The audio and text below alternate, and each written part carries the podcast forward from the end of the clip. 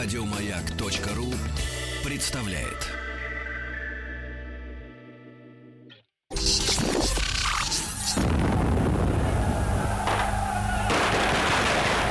Граждане министры Временного правительства, именем Военно-революционного комитета объявляю ваше Временное правительство арестованным. Это вы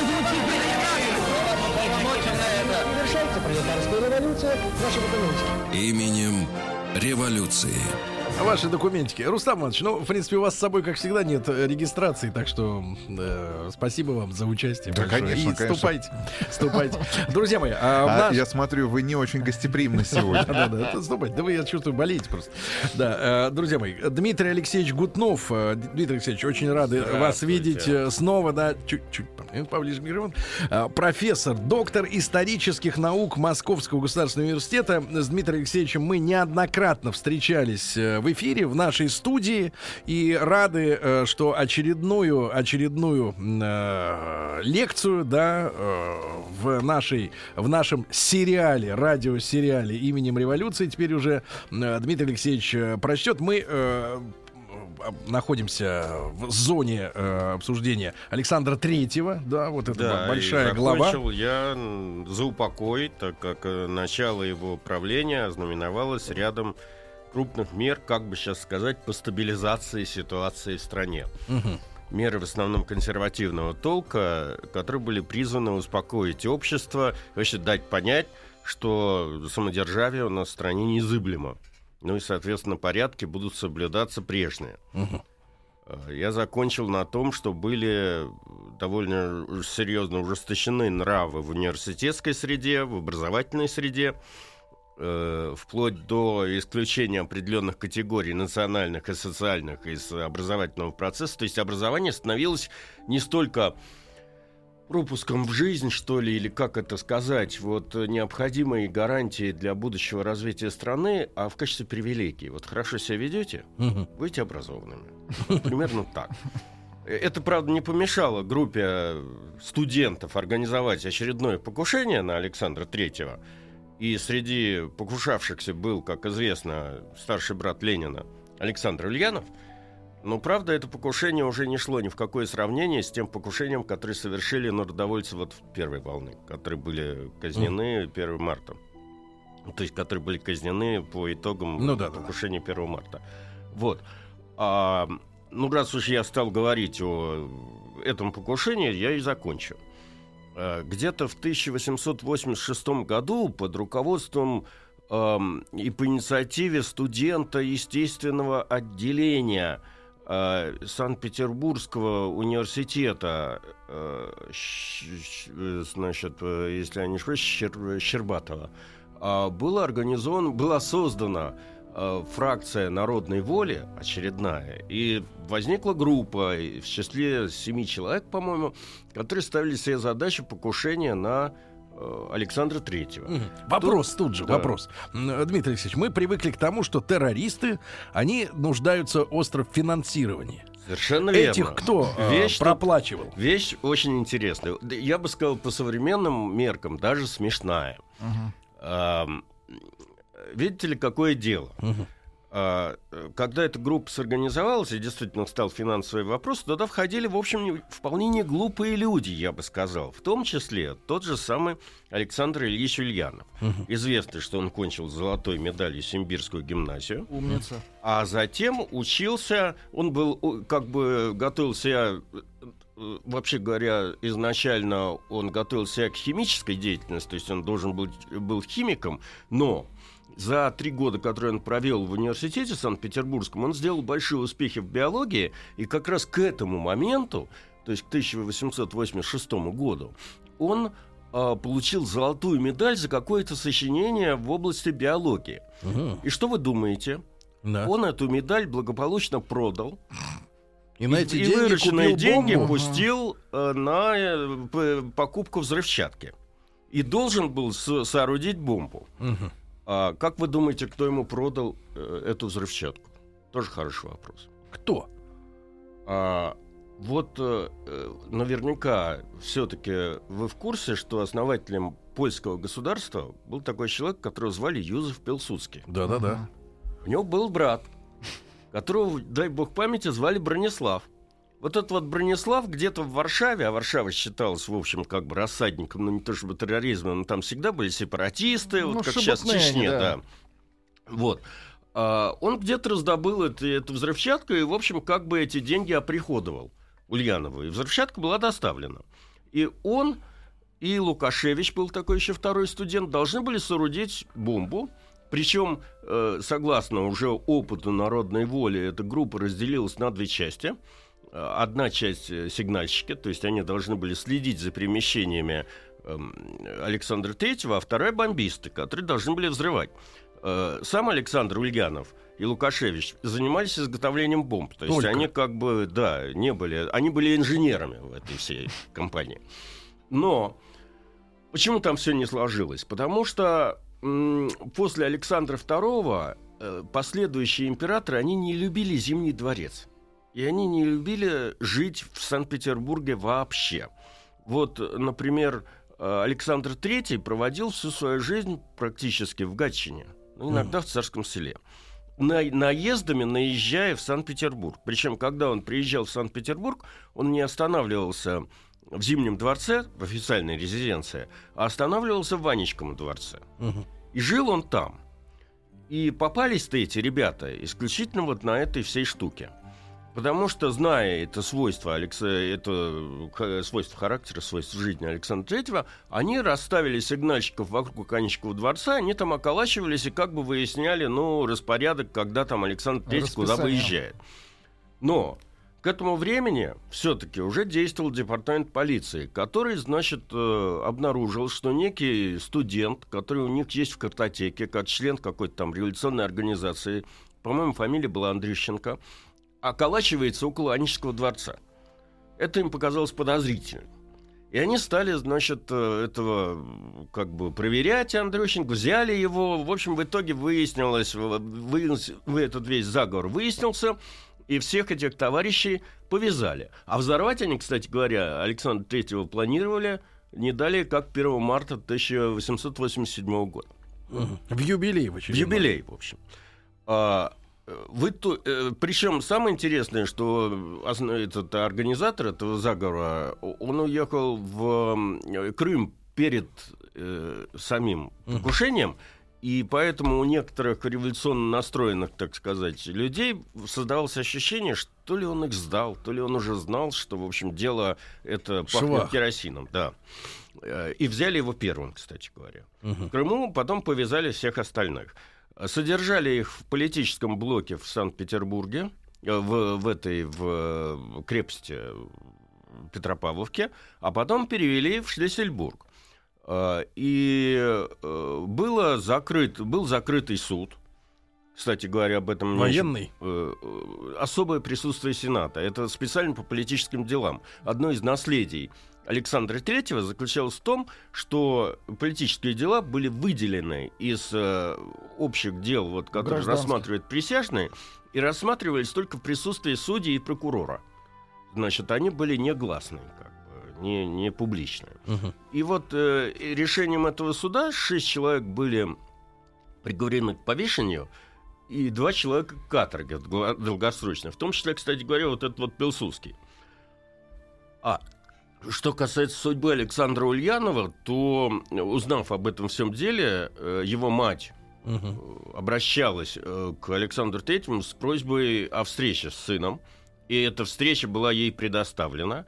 И мать просила, учитывая то, что к этому времени отец Илья Ильич умер, чтобы он просил, ходатайствовал у Александра Третьего о этом, по- к- помиловании.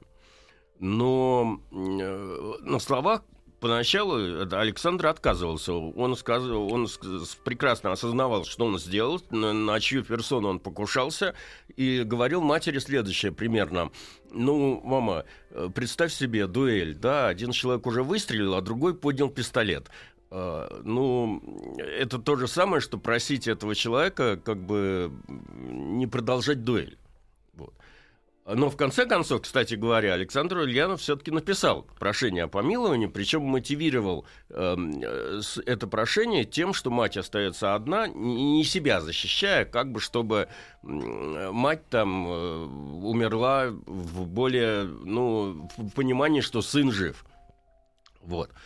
А со своей стороны Мария, э, э, значит, мать его написала свое Э, значит, прошение Александру Третьему, прося, так сказать, э, помиловать сына, но э, Александр Третий, насколько я помню, на этом прошении оставил подпись «Хорошо же она знает своего сына». Uh-huh.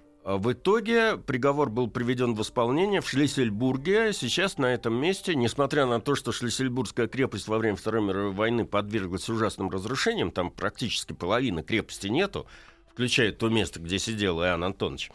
Но стена, около которой, в общем, этих людей повесили, она сохранилась. Там сейчас висит мемориальная доска.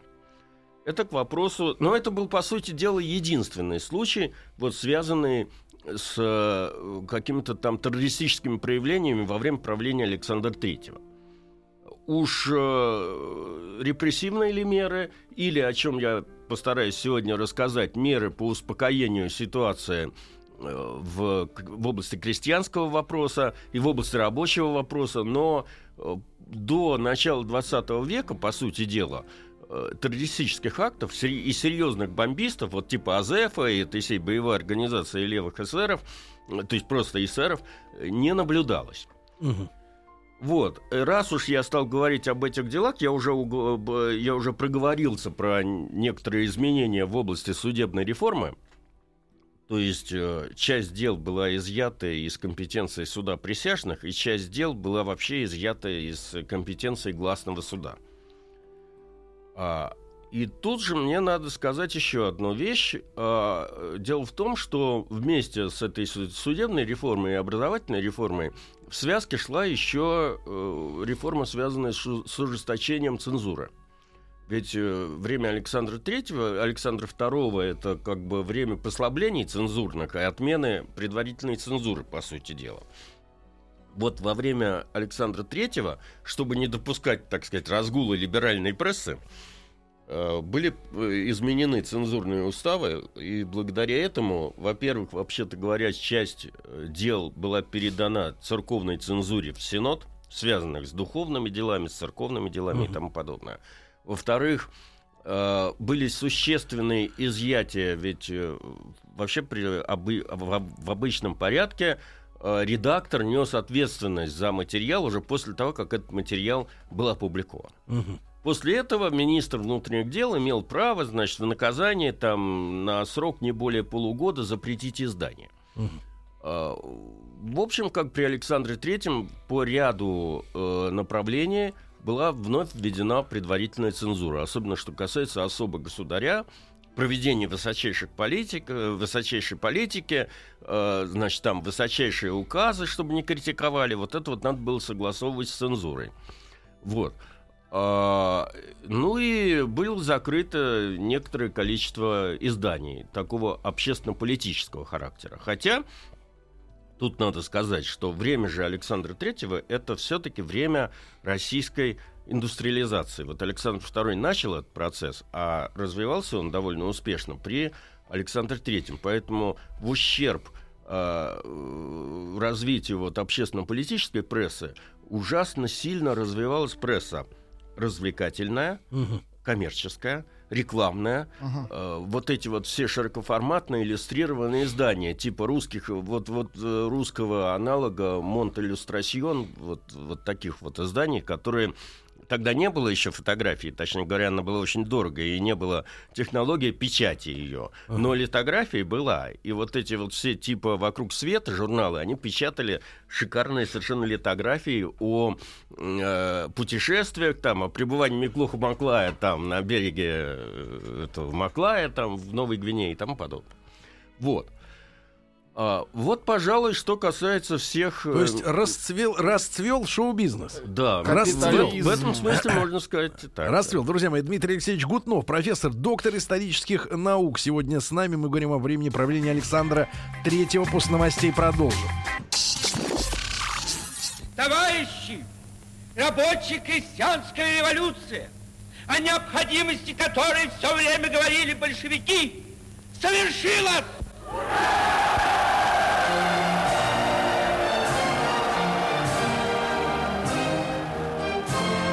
Именем революции. Предъявите документы, пожалуйста. А, Друзья мои, Дмитрием Алексеевичем Гутновым, профессором, доктором исторических наук э, Московского э, государственного университета, мы сегодня а, продолжаем разговор да, о правлении Александра Третьего. Дмитрий Алексеевич, прошу.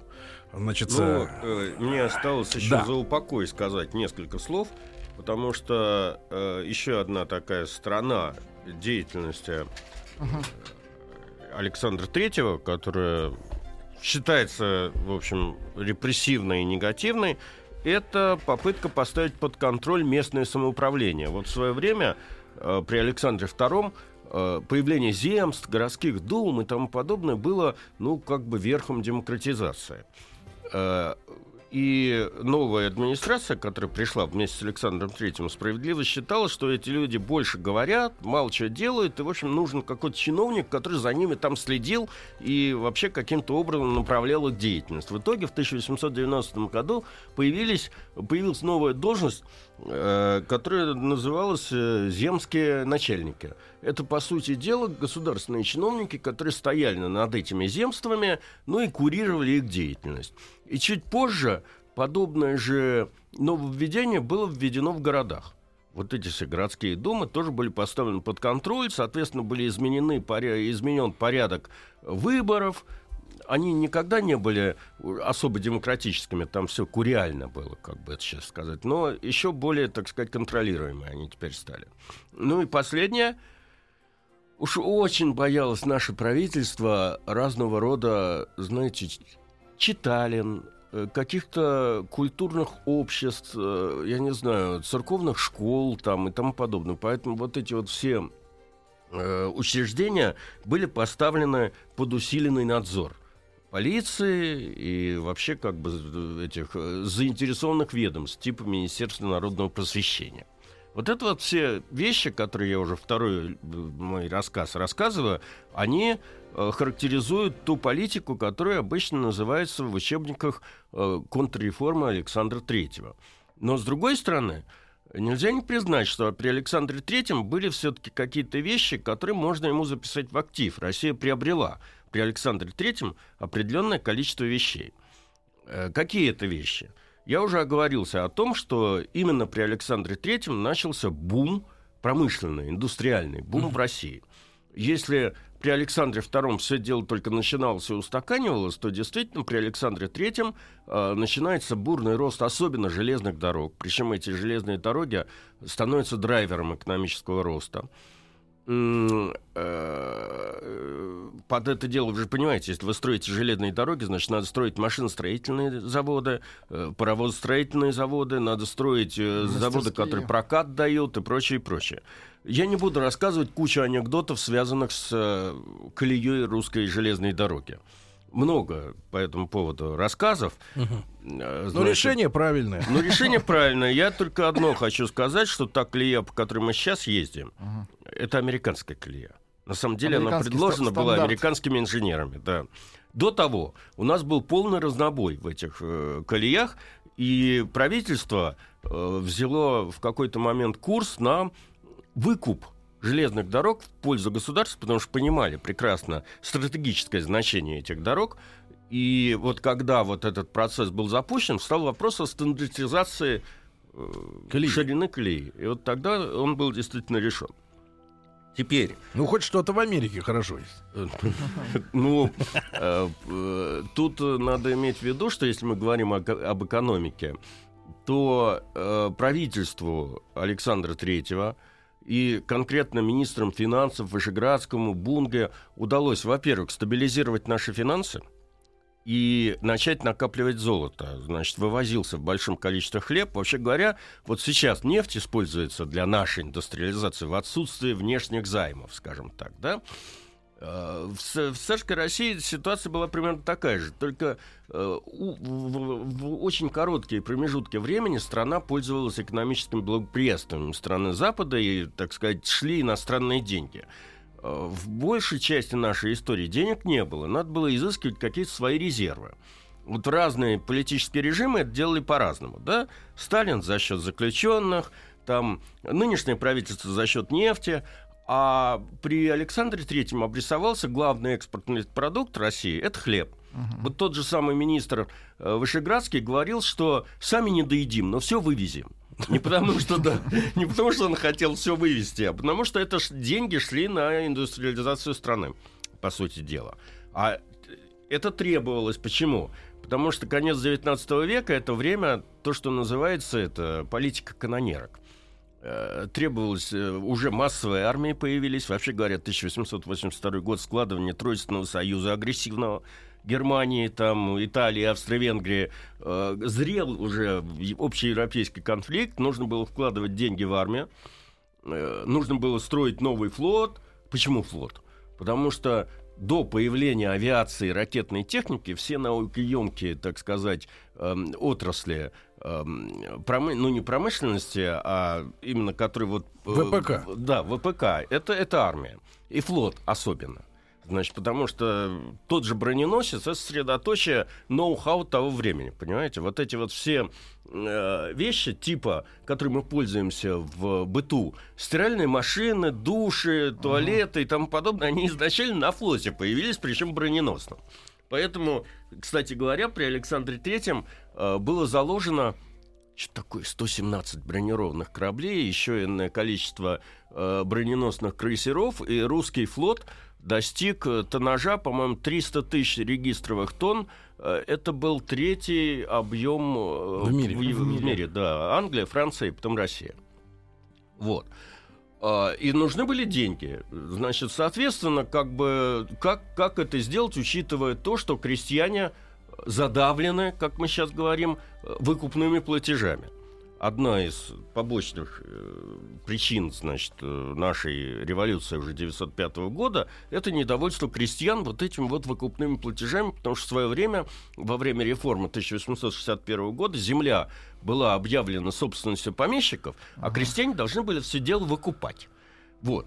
И э, идя, понимая, что для самодеятельности крестьян, для того, чтобы они занимались с, с хозяйством, нужно их каким-то образом освободить от этих выкупных платежей, э, э, Александр III идет на такие вещи, как, например, снижение вот этого вот объема выкупных платежей, то есть он собирает комиссию для того, чтобы снизить норму этих платежей вообще в принципе, и с другой стороны он отменяет святое святых – то, что Петром Первым было введено, подушная подать, значит, она отменяется. Надо было чем-то наполнять казну. А зачем отменил-то? А, чтобы освободить, чтобы освободившиеся деньги крестьяне пускали на производство товарного хлеба. А хлеб, естественно, нужен был государству для вывоза да. за рубеж. Вот. А, э, с одной стороны, это привело к тому, что действительно, как э, справедливо пишут в учебниках, до там, 1914 года Россия кормила всю Европу. Ну, можно говорить о том, что были определенные изъятия. Например, когда мы рассорились с немцами уже при Александре Третьем, то немцы ввели запретительные таможенные пошлины на русский хлеб и, наоборот, разрешительные пошлины на американский хлеб. И вот отсюда началась экспансия американского хлеба в Европу. Uh-huh. Но принципе, все остальные страны кормились за, за счет нашего хлеба к тому времени. Вот. А с другой стороны, э, как компенсировать вот эту дыру в бюджете? Э, правительство начинает вводить большое количество косвенных налогов, акцизов, разного рода таможенных сборов, ну, э, как всегда, на водку, на спички, еще там на сахар был, вот на эти все вещи, которые компенсировали расходы. А, с третьей стороны, вот когда вы занимаетесь таким бурным развитием промышленности, вы неизбежно сталкиваетесь с э, рабочим вопросом. Угу. Вот одна из привлекательных сторон вообще русского капитализма заключалась в том, что у нас до 1882 года вообще не было рабочего законодательства в принципе. А что это значит? Это значит, что рабочая сила совершенно дешевая, она практически бросовая. С ней можно делать все, что угодно. И неквалифицированная. И неквалифицированная. И э, эти предприниматели этим и занимались. Вот э, первая крупная, консолидированная, так, солидарная рабочая забастовка, как вы знаете, произошла на Морозовской, это Морозовская стачка в Орехово-Зуево в 1882 году когда рабочие, э, так сказать, всем коллективом выступили против Морозова и потребовали от администрации, чего не требовали. Это, сейчас это смешно чтобы их уведомляли об, уволь... об увольнении за две недели до увольнения, то, что у нас обычно что в трудовых договорах просто нормой является, и чтобы штрафы не превышали среднего уровня зарплаты. Понимаете? Значит, а я уж не говорю о том, что вот мы тут сейчас пользуемся хотя бы какой-то социальной страховкой медицинской, а ведь тогда, вообще-то говоря, станки были даже другого свойства. То есть человек могло оторвать руку, ногу, его просто выбрасывали на улицу, на улицу и все. На самом деле ужасающая ситуация, так по-хорошему, если на это дело смотреть. И э, стачка, естественно, была разогнана. Ну, как всегда, зачинщики были арестованы. Но Александр III вынужден был инициировать э, работу комиссии по фабричному и рабочему вопросу была введена фабричная инспекция, которая имела право, вообще говоря, урезонивать э, аппетиты этих предпринимателей. И э, появляются какие-то первые законы, которые ограничивающие право труда над, э, право капитала над трудом. То есть э, было запрещено работа подростков до 14 лет по ночам, был запрещен женский труд – Э, тоже по ночам было запрещено работать в церковные и в, в, в праздники и по воскресным дням, вот такие вот вещи. И это это э, большое спасибо за это Александру Третьему, потому что это положило начало нашим современным трудовым договорам, в конце концов. И вообще говоря, практике решения рабочего вопроса, который, конечно, уже решался в Советском Союзе в большей степени, но все равно начало было положено тогда. Вот. Про внешнюю политику Александра э, я уже начал говорить, когда говорил о том, что, э, в общем, пришлось вкладывать большие деньги в армию, особенно во флот, э, но драматизм конца XIX века сводится к тому, что, как говорил незабвенный брат Александра Ильича Ульянова Владимир Ильич, в конце 19-го, в начале 20 века мир был уже поделен между ведущими колонизаторскими державами, начался передел этого мира, и создавались совершенно очевидно очаги будущей мировой войны. И все говорили о мире, как всегда это бывает. В конце XIX века происходило довольно много разного рода пацифистских конгрессов, и даже в конце XIX века э, возникло само понятие международного права, вот то, что сейчас вот мы слышим каждый день в новостях, и то, что никто не соблюдает. Но э, э, все готовились к войне. А э, ситуация с Россией была следующей. Э, традиционно еще с Александром II мы Дмитрий Будем, Алексеевич, да. а мы с Россией сейчас разберемся. Дмитрий Алексеевич Гутнов, профессор Московского государственного университета, сегодня у нас в гостях.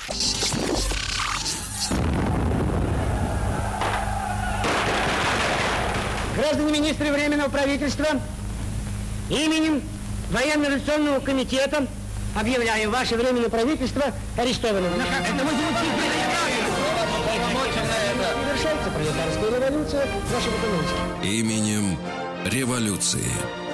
Друзья мои, так, с Дмитрием Алексеевичем Гутновым, доктором исторических наук, профессором Московского государственного университета, мы э, продолжаем, да, э, о э, мировой, мировой обстановочке, мировой да, обстановке, мировая, да. да. И вот Россия, Россия. Традиционно мы находились в союзе с Германией до 1882 года. По крайней мере, из-за того, что в свое время правительство Александра II дало добро на объединение германских земель, Германского союза в единое uh-huh. германское государство, у нас с Германией Германии всегда были довольно трогательные отношения. Я уж не буду говорить о том, что немецкий капитал, в общем, солировал среди иностранных капиталов в русской экономике. А что случилось-то?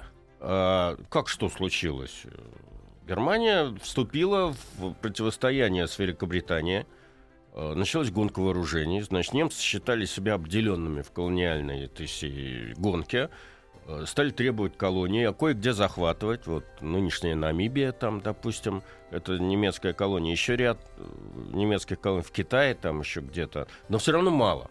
По тем временам э, как бы э, драйв развития экономики шел за счет вывоза капитала за рубеж. Чем больше территории у вас находится за пределами метрополии, тем больше как потенциальных точ- точек роста. Элементарно. У Германии такового не было. Она требовала передела мира.